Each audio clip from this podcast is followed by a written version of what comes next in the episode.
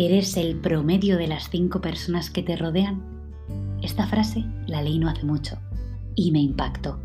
Fue dicha por el famoso Jim Rohn, empresario estadounidense, autor y orador motivacional, quien se convertiría en uno de los padres de la autoayuda. Pero volvamos a la frase. Somos el promedio de las cinco personas que nos rodean. ¿Quién te rodea?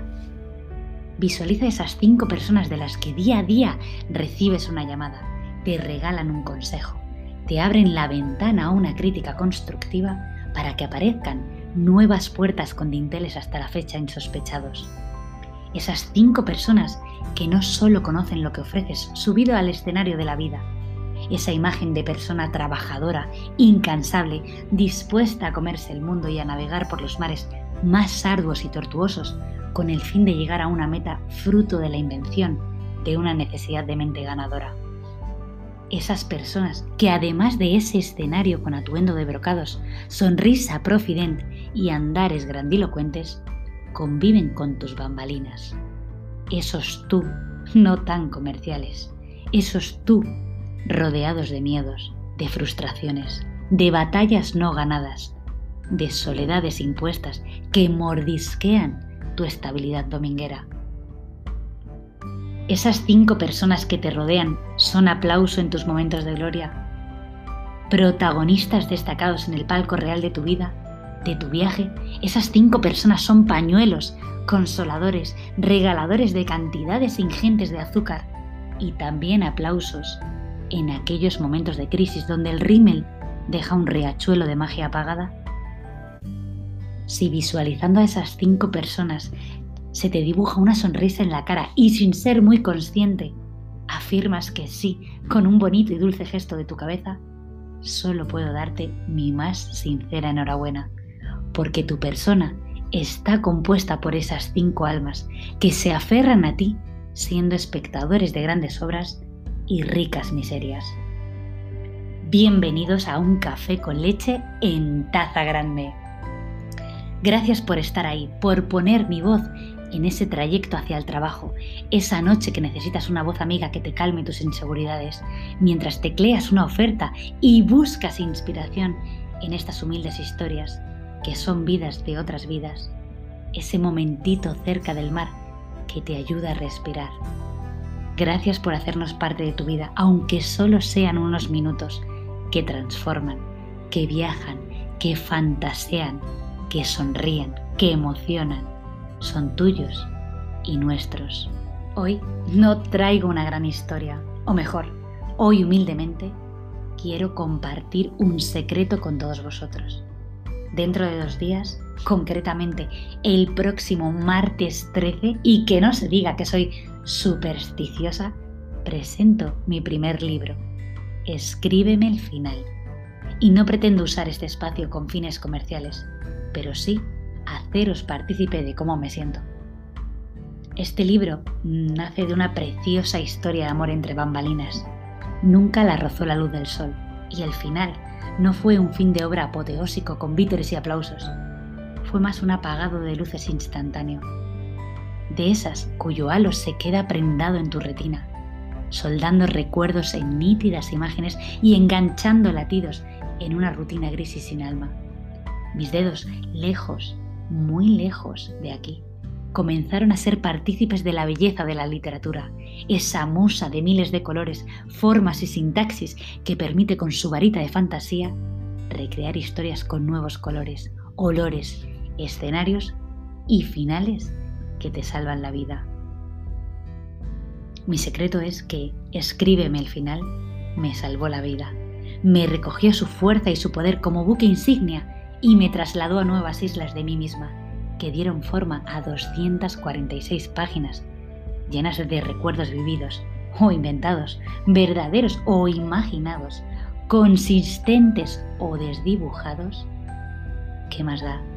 Hoy son una realidad. A solo dos días estoy nerviosa. Me tiembla la voz cada vez que me imagino mostrarme ante 70 personas y no saber qué decir.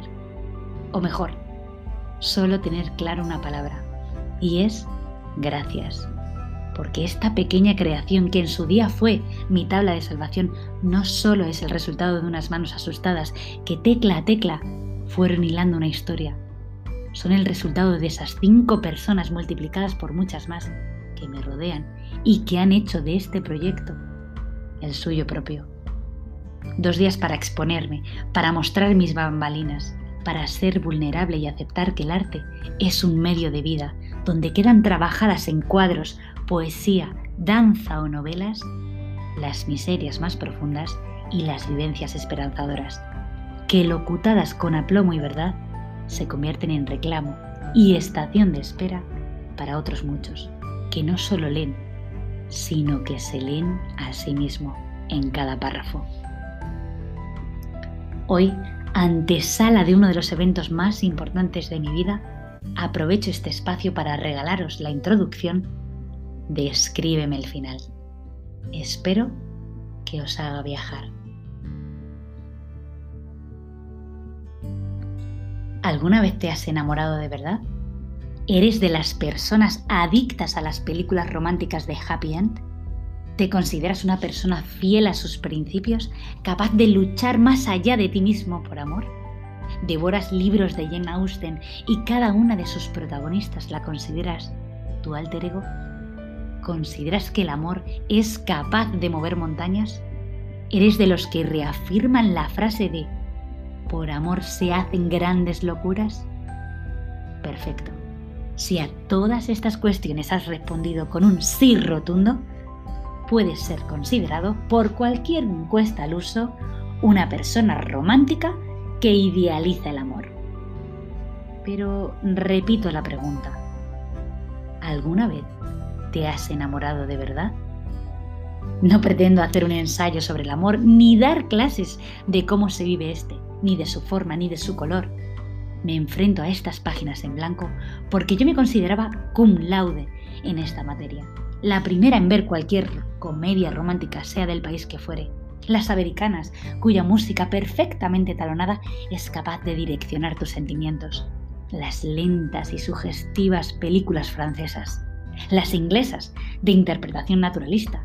O las italianas, donde la pasión está en cada frame la primera en leerme todos los libros cuya portada contiene la palabra amor, o sus colores se sitúan en esa gama pastel que son la antesala de algún romance desgarrador, donde el punto y final es el más redondo de los donuts. La primera en aconsejar a mis amigas sobre qué han de hacer con sus respectivas parejas para que todas las piezas encajen cual puzzle. Pobre ingenua. Me presento aquí, ante ti, para relatarte una pequeña historia cuyo final está aún por escribir.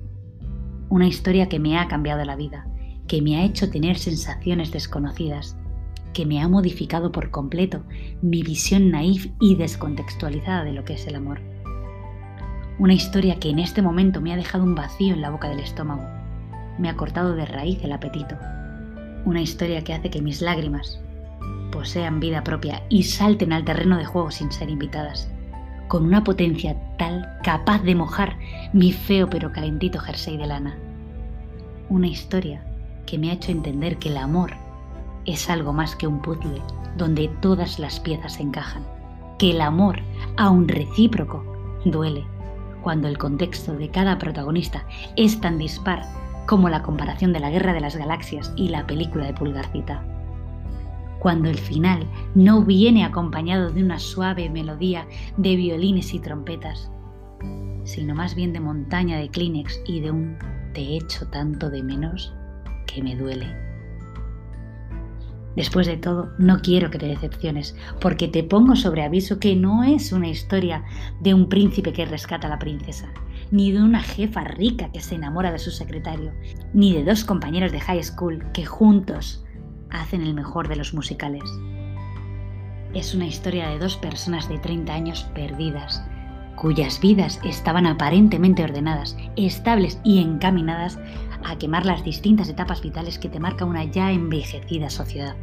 Casa, coche, trabajo fijo, planes de boda y luego en breve llegarán los niños.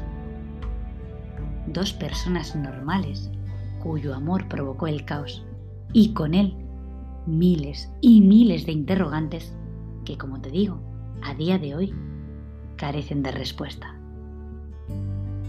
Nos vamos con interrogantes, quizás infinidad de ellos. Qué maravilla podernos dar ese placer del reflexionar, de hallar las respuestas en uno mismo, de probar, equivocarnos y aprender. Hoy nos despedimos con una frase que Mara, la protagonista de Escríbeme el final, le dice a James. ¿Crees en el destino? Pues yo quiero que tú seas el mío. Muchísimas gracias.